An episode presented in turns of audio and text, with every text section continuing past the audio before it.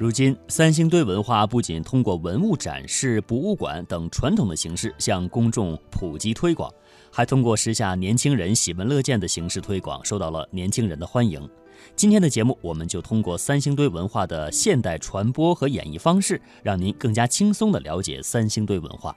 三星堆博物馆在社会上邀请了年轻作家，通过年轻人喜爱的小说方式推广三星堆文化。对此，我们的记者对话了三星堆博物馆馆长朱家可、三星堆文化推广大使、蜀地传传奇作者刘彩彩。听众朋友，大家好，我叫朱家可，来自三星堆博物馆。欢迎我们这一位来自三星堆博物馆的朱馆长，非常年轻的馆长。而这个《蜀地传奇》的作者刘彩彩女士啊，其实也是一位非常年轻的作者，也让我们的听友们认识一下您。听众朋友们，大家好，我是《蜀地传奇》的作者刘彩彩。嗯，《蜀地传奇》其实这本书好像名字听上去很像现在大家在网络上比较容易看到那种玄幻小说的感觉啊。但是今天呢，其实跟着呃刘彩彩一起来的朱馆长啊，身份是三星堆博物馆的馆长。看来这本小说。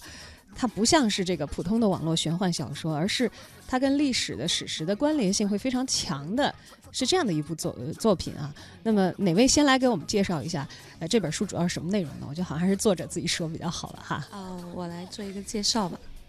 这个《蜀地传奇》它那个名字听起来好像有一点那种网络上玄幻小说的感觉，但其实呢，它是通过了一种比较戏剧化的一种写法。然后把这个古蜀的五代帝王他的一个政权交替，以及他和中原文明、中原华夏文明的一个关系，进行一个比较好看的一种表述的方式。因为如果说按照学术界的一种写法的话，那种很正经严肃的书来讲这个历史的话，其实不是不一定能够得到更多的一个读者朋友的一个喜爱。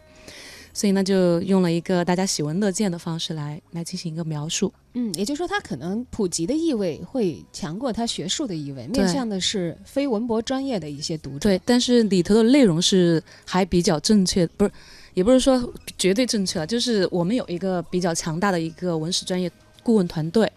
那么我是在这个团队的一个指导下，然后进行了一个比较相对来说比较正确的一个历史背景的一个。在这个框架下进行的一个，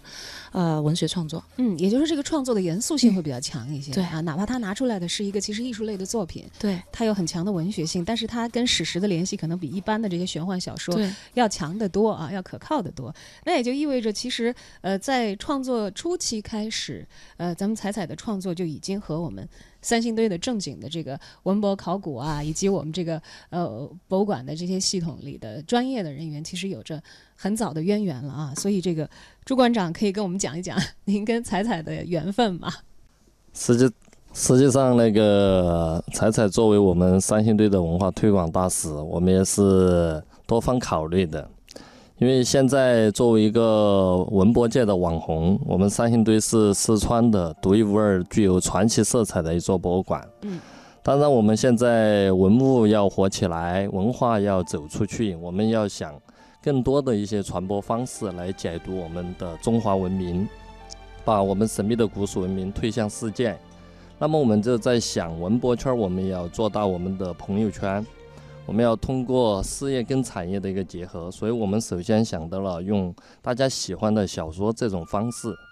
因为刘彩彩呢对三星堆的研究深耕了大概十几年，我们觉得很不容易请到这样的一位美女的作家，所以我们也非常荣幸的把她请为了我们的三星堆文化推广大使。这部小说呢，我们也建立了一个庞大的顾问团，嗯，将里面的一些考古的史料的一些。资料我们也传递给我们的刘彩彩，所以这个小说也是既能够反映我们古蜀的各个历史的阶段，同时也是非常的吸引人。我们希望大家都能喜欢。嗯，那么我们在这本小说里头所可以看到的这个《蜀地传奇》啊。首先，这个蜀是肯定限定了地域了。这个帝帝王的帝，我们也知道它大概写的是哪些主角儿啊。而在创作的初期，彩彩是怎么样来划定自己的创作范围的呢？因为我们知道，其实一个考古遗址在那里，它牵动的历史的头绪是非常之多的。在你面前的素材和可利用的东西，呃，什么样的东西适合放到自己的创作当中来？什么样的东西没有办法驾驭，或者还不足以完成这个故事？我相信，其实十年的时间里是有很多这样的取舍的。对在这个过程当中，你是怎么样来确定自己的创作范围的？对，这个从二零零四年到二零一四年这十年的时间，就是不断的在，就是想写不敢写这个过程当中交替，然后就不断的去了解一些文物啊，采访一些考古学家，啊，反复的去各个博物馆，也就是四川的几个跟古书有关的博物馆，然后通过和文物通，就是通话。通灵，跟文物交流，然后也查我们的资料嘛，从里头来来找灵感，所以这个《蜀地传奇》，我们的我的这个切入点，它是在古蜀历史上有一位帝王，他比较有名气，叫蜀成帝，嗯嗯也就是开明王朝的卢帝。那这位帝王他比较厉害的地方是在于他勇于创新，而且敢于开拓疆域。我是通过他这个角度切入进古蜀，但是另外有一个跟他呼应的人物，就是我们三星堆的青铜大力人。嗯我是想要以一种呃大家喜闻乐见的前世今生的一种这种这种呼应的一种写法，来把青铜大力人和我们的蜀这个蜀成帝的这个这个他们的一个经历进行一个呼应，就这么一个描写方法。嗯、哎，这个呼应有现在我们经常在网络小说里所看到那种穿越的元素在其中吗？嗯，没有穿越，就是呃，可能喜欢看李碧华小说的朋友，就是关注我微博的朋友，他应该知道我很喜欢李碧华。青蛇的作者，嗯对，然后李碧华他最擅长用的一种写法，就是那种什么，嗯，来来自于灵魂的一种呼唤啊，怎么地，反正就是怎么说来着，我我不知道该怎么表达，但是可能去看这个书，你可能会知道，它就是讲青铜大理人的前世今生。我们有一个宣传语说，这个就是三星堆神器的一个生生死由来，然后青铜大理人的前世今生，然后通天神树的爱恨缠绵。所以在这个小说里头，有我们的青铜大理人，有我们的通天神树，有我们的这个金杖、金面具这些文物。哎，要说这个戴着金面具的这个文物的形象，一直以来可能是三星堆的一个这个大家在形象上所看到的最直观的，呃，出镜率最高的一一项文物了啊。它和这个青铜大力人啊，究竟在我们的博物馆里是怎样的地位？他们又传递着怎样非常严肃的历史文化信息？这个问题还是由朱馆长来给我们的听友们讲一讲吧。这个在三星堆里面，它有那个青铜大力人，这个大力人呢，也是我们六大国宝之一，它是全世界最高的、最大的青铜立人像。我们在那个学术界把它作为我们叫神权与王权一身的一个人物，他的在媒体界把它称之为东方的巨人。这个是代表着当时的那个蜀王的一个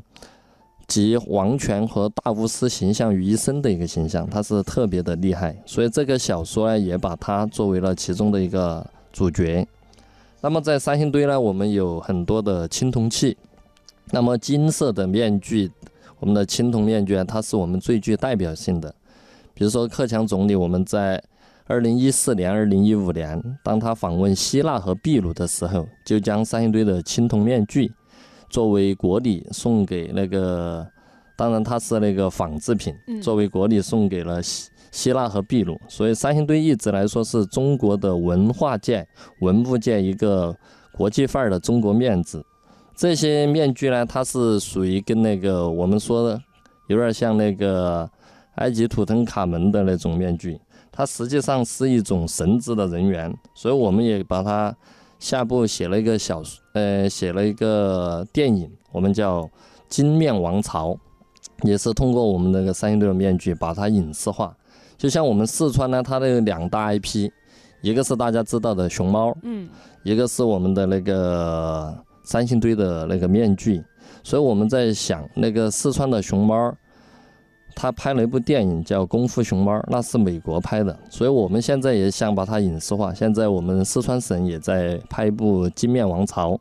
可能在二零二二零年将会上映。嗯，到时候关于这个三星堆的这些神秘文物，呃，他们的这个神秘可能就又会揭开一层面纱，大家会直感直观的，就是看到这些文物的形象出现在这个故事里。当然，故事一定是具有传奇性的，虽然它有这个一定的这个呃历史依据作为它的这个立足点，但是故事本身可能有更多的时候是依托于作者的这个想象和对于这些历史材料的一些连缀啊。那么刚才我们也讲到了这个蜀地传奇中的蜀地是以前古蜀国的帝王是卢帝。那么卢帝又是一个怎样的人？他在这个中国历史的时间点上，他镶嵌在何时何地呢？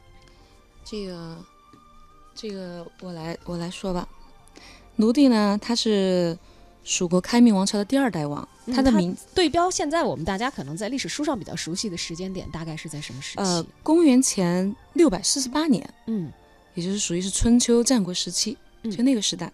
在那个时期，他是开明王朝，他。我这个小说切入进去的时候，它是一个亡国储君。呃，第一本《蜀地传奇》的第一本是讲的通天幻视嘛，然后写的是这个亡国储君的一个心路历程，但不是主要写他，其实他是一个点，然后主要是引出我们的青铜大力人。那么青铜大力人的时间点会再往这个蜀卢地的年代往前推个将近两千年，是这么一个年代，也就是咱们的呃。怎么说来着？可能就是属于是商周时期，要更早的历史时期了啊！所以其实这本书的这个创作的时间跨度也是很很大很大，一千九百年啊！而且离现在越远的历史，其实我们可能越了了解的越少，可能更多的是这个在自己的这个脑海当中去完成对于那个想象世界的一点一点细节的丰富啊！对对啊！所以这个过程，这个彩彩都是 怎怎么来完成的？我们知道，其实对于作者来说，可能构建一个世界不难。但是，呃，构建现实世界的难度和构建一个想象世界，他们各自有难度，但是难的地方，呃，不一样啊。要想象一个那么遥远的，呃，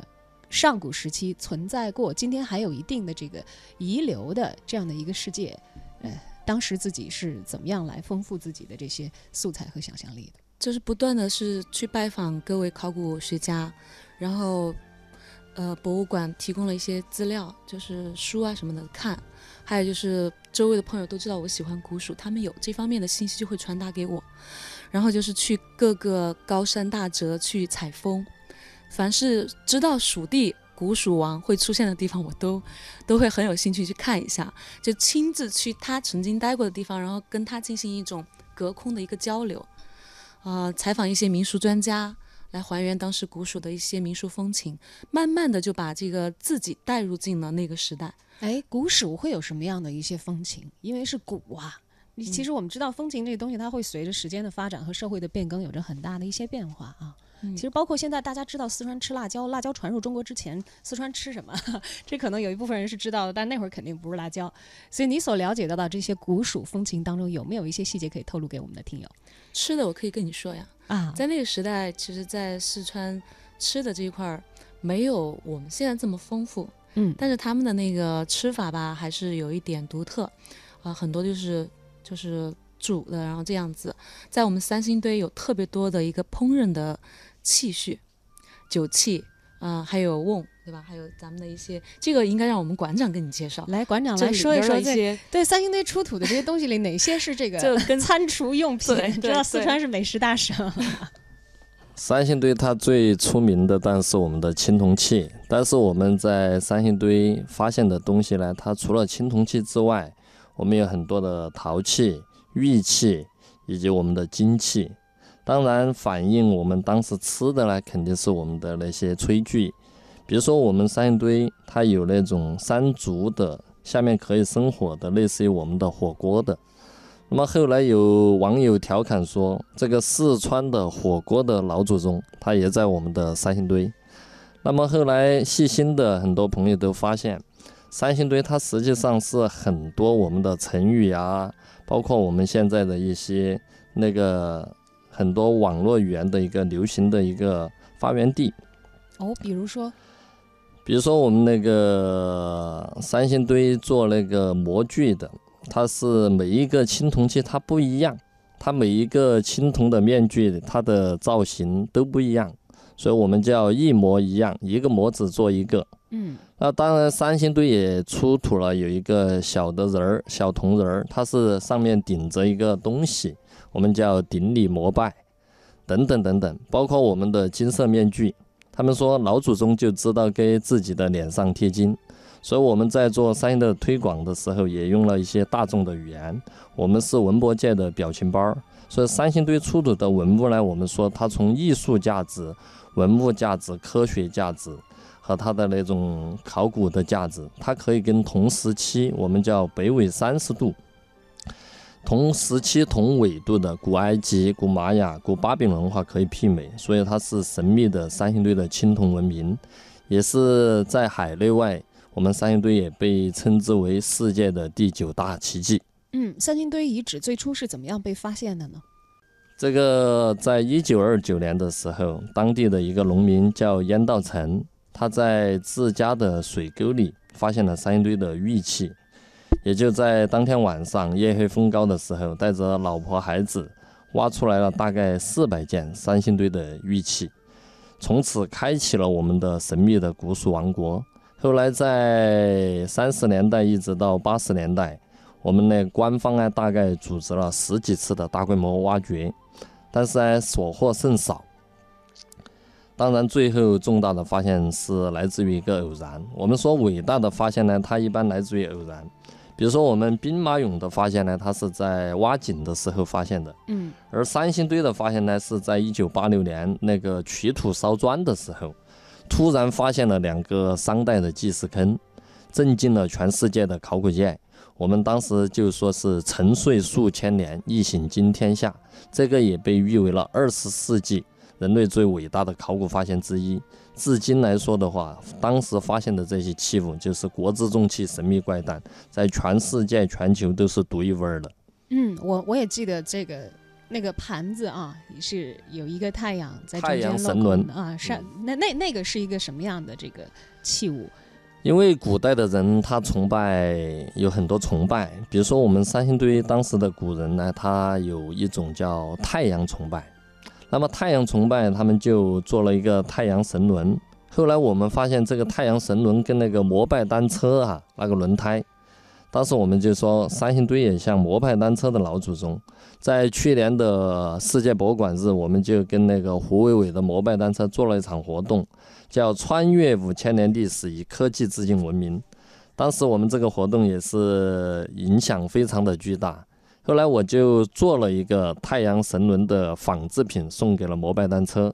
摩拜单车也送了一个轮胎给我们。后来我发现我亏的有点大。对呀，我就在想，你想想青铜器，哎，这个在上古时期其实不是一般人用得起的，有很多东西它是其实是祭器，是用于皇家啊。对。就算它有一些东西它做成这个武器的形状，它是不会上场打仗去用的。对。它是一个这个规格很高的一种使用的用品，再加上那个太阳神轮，它不会去当轮子使的啊。所以它当时在这个文明当中所处的这个位置，也是属于像一个呃崇拜的象征这样的东西。对对。是大家会。去膜拜的，是会尊上一个神坛，放在神龛里的这样的一个东西，对吧？嗯。那那么我们也也发发现了有这样一个点，说好像是在这个三星堆出土的时候，很多的文物都是被敲碎才埋葬的，嗯，而不是在这个时间的长河里碎裂掉，而是是被敲碎才埋葬。这又有什么样的这个秘密藏在其中呢？这个后来我们考古发现又揭开了这个谜团吗？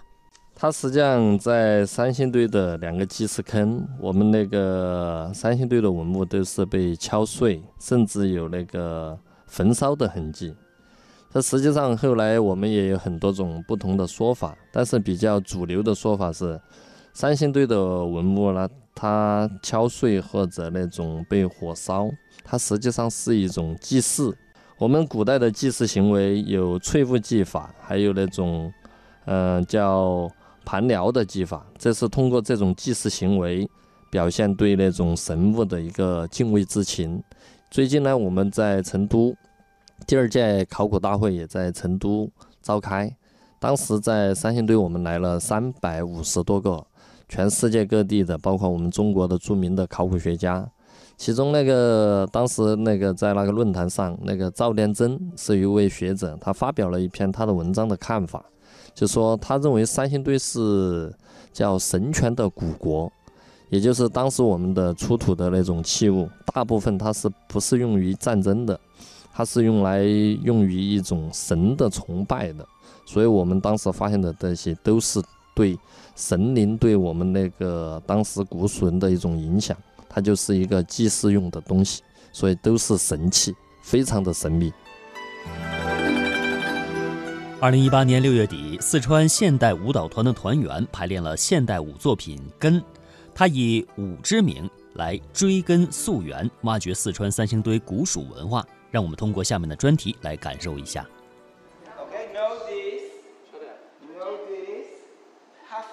四川现代舞蹈团的团员们开始了为期两个月的封闭式排练，为他们的现代舞作品《根》的首场演出做准备。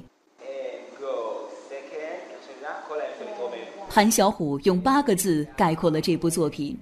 以武之名追根溯源，这个题材我们是有挖掘四川三星堆的这样独属的一个文化的题材，讲我们的文明是怎么被孕育出来、怎么被发扬出来的。然后我们希望给大家传递的概念就是：大树越往上长，这个根越往下扎。韩小虎，四川省歌舞剧院四川现代舞蹈团团长兼行政总监。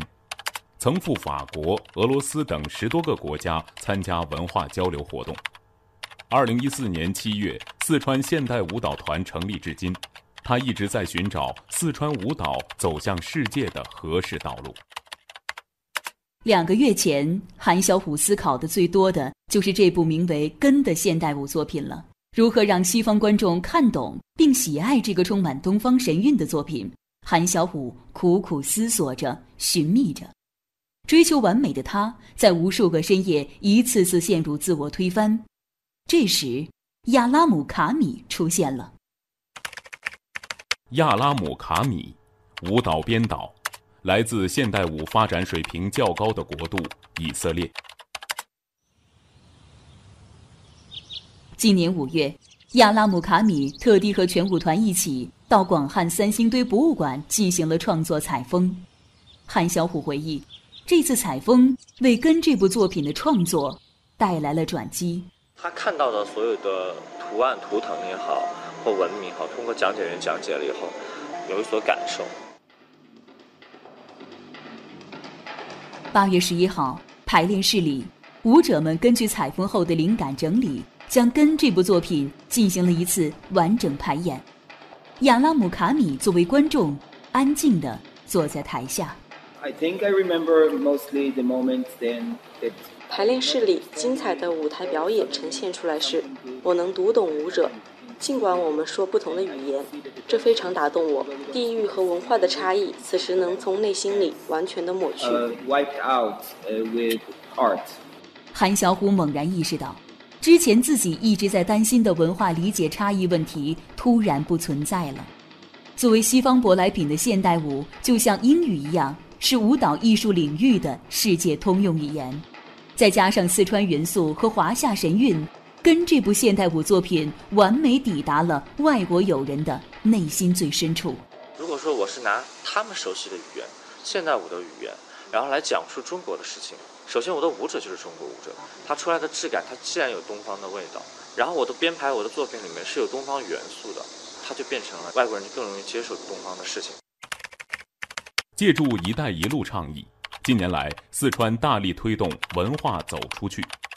四川省文化厅的统计数据显示，过去五年，全省开展对外和对港澳台文化交流项目一千二百七十四项，项目年增长数达到百分之十五，在境外举办近四万场展演活动。四川省文化厅外联处副处长段晓聪介绍。自“一带一路”倡议提出以来，四川优质文化产品和服务的对外展示交流平台越来越大。比如说，呃，四川艺术职业学院他们青年剧院到突尼斯参加阿拉伯文化之都中国艺术节的演出，还有比如说我们在去年举办的中国中东欧舞蹈夏令营活动，就以舞蹈艺术为桥梁，起到了沟通民心的作用。而充满四川元素的现代舞则为四川在国际社会的朋友圈里赢得了更多点赞。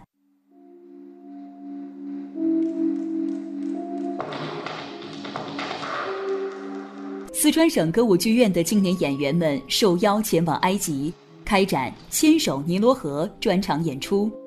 有意思的是，除了川剧等传统节目外，埃及的观众对人生百态。今生、姐妹花等中国现代舞节目也格外感兴趣。然后他们会听到那种就节奏感特别韵律、特别感特别强的节目的时候，他们会不由自主会会舞蹈。七十分钟的专场演出中，掌声连连，这让韩小虎自豪满满。包括他们埃及的旅游部的部长啊，这些会有一些互动，甚至这个演出完了，他们会上台和我们演员交谈这些，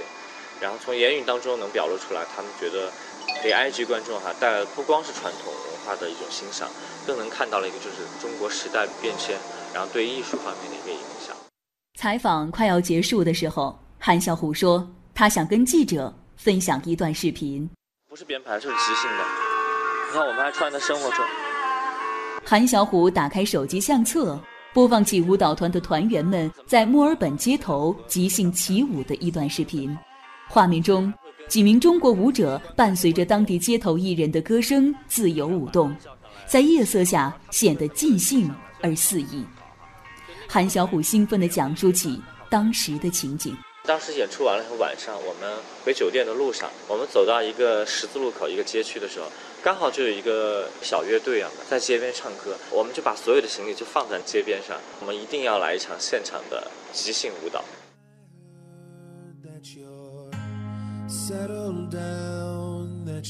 一连五首歌，五支舞蹈。在艺术氛围浓厚的墨尔本街头，西方歌手和中国舞者的表演组合吸引了众多当地人驻足观赏。对团员们来说，这是一次难忘的体验。